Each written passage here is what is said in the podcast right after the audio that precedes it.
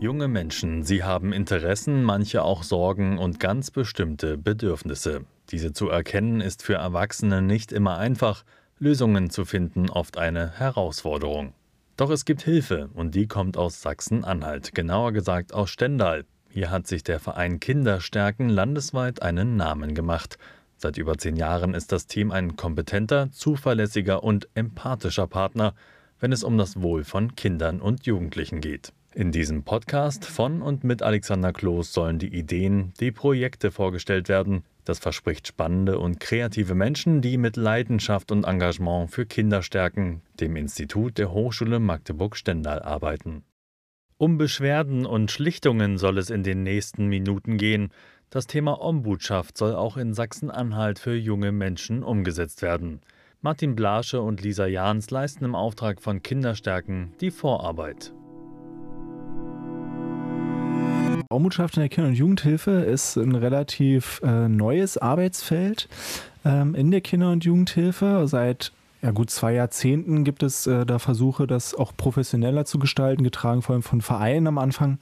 Und im Kern geht es darum, ähm, Kinder, junge Menschen und ihre Familien, die Probleme haben mit dem Jugendamt, mit den freien Trägern, wenn sie Hilfen bekommen, zu unterstützen. Dass sie quasi ähm, ihre Meinung äußern können, dass sie wirklich ihre Beteiligungsrechte wahrnehmen können und sie da fit zu machen, gleich auf Augenhöhe mit aufzutreten. Was sind denn da so die äh, typischen Problemfälle, die so in Stendal, im Landkreis Stendal da auftauchen? Unser Modellprojekt beschäftigt sich jetzt erstmal damit, wie diese ombudschaftliche Fallberatung im, im, in Sachsen-Anhalt implementiert werden kann, also umgesetzt werden kann.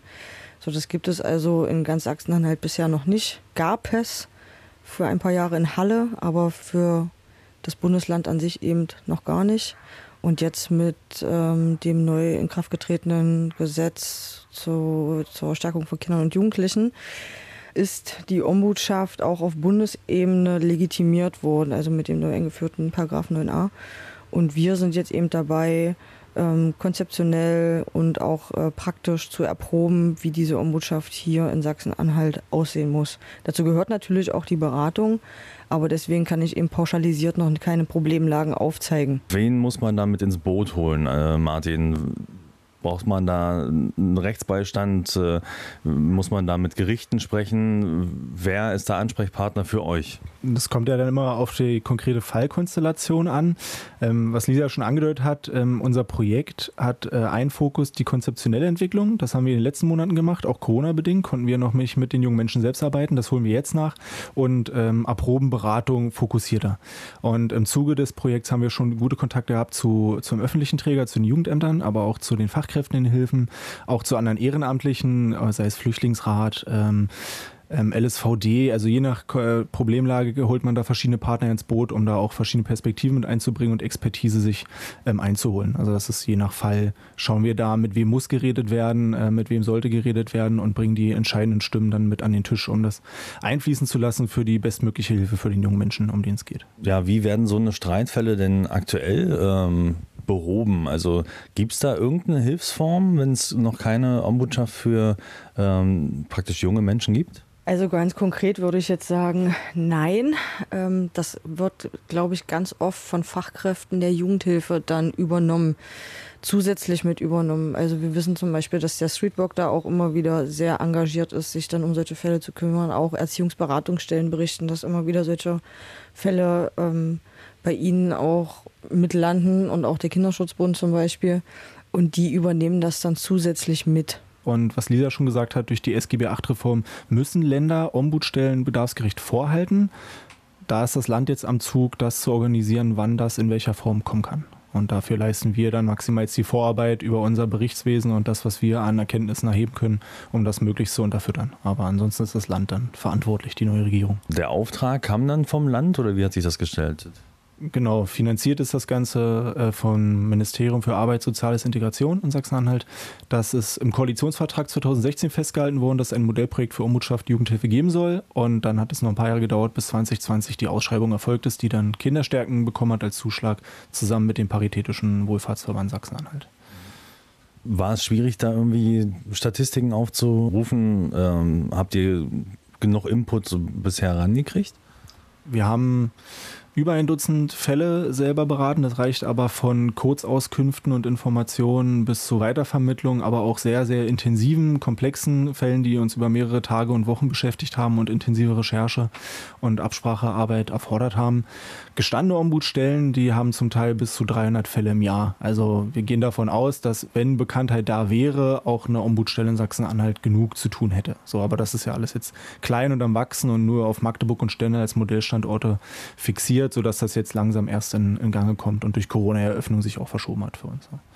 Würde ähm, so eine Ombudsstelle dann praktisch in jeder Kreisstadt äh, und kreisfreien Stadt äh, aufgestellt werden? Oder würde es reichen, das äh, irgendwie in Süd, Mitte und äh, Norden aufzuteilen? Da sind wir gerade dabei, Bedarfe zu ermitteln und Empfehlungen zu geben. Ähm, Baden-Württemberg äh, hat jetzt äh, eine sehr die bestaufgestellte Ombudsstelle, würde ich jetzt mal behaupten, ähm, vom Land auch getragen. Ähm, und die haben vier Regionalstellen für das ganze Land, eine Koordinierung auf Landesebene und sogar noch ein extra Zentrum für ehemalige Heimkinder und mit jeweils zwei, drei Beschäftigten. Also sie sind sehr breit aufgestellt und das sollte Referenzrahmen sein für eine gute Qualität in der ombudschaftlichen Arbeit, auch für die anderen Bundesländer welche Erfahrungen aus, äh, auf Bundesebene, die praktisch in eure äh, Erarbeitung mit einfließen, äh, fällt dir denn da so ein? Was, was kannst du da nennen? Also grundsätzlich handelt es sich immer um äh, Konflikte zwischen Leistungsgewährungsbereichen und Leistungserbringungsbereichen. Ähm, das kann zum Beispiel von ähm, nicht gut beteiligten jungen Menschen in den Hilfen selber sein, bis hin zu keiner Beteiligung oder wenig Beteiligung in Hilfeplangesprächen.